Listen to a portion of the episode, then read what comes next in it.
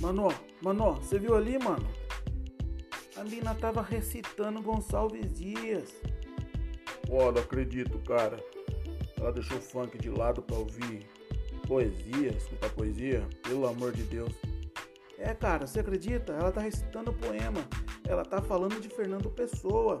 E é isso que nós fazemos todas as semanas aqui no podcast Poemas Uivantes para Seres Falantes. Corre lá ajude a cultura brasileira. Um grande abraço, nos vemos por aí.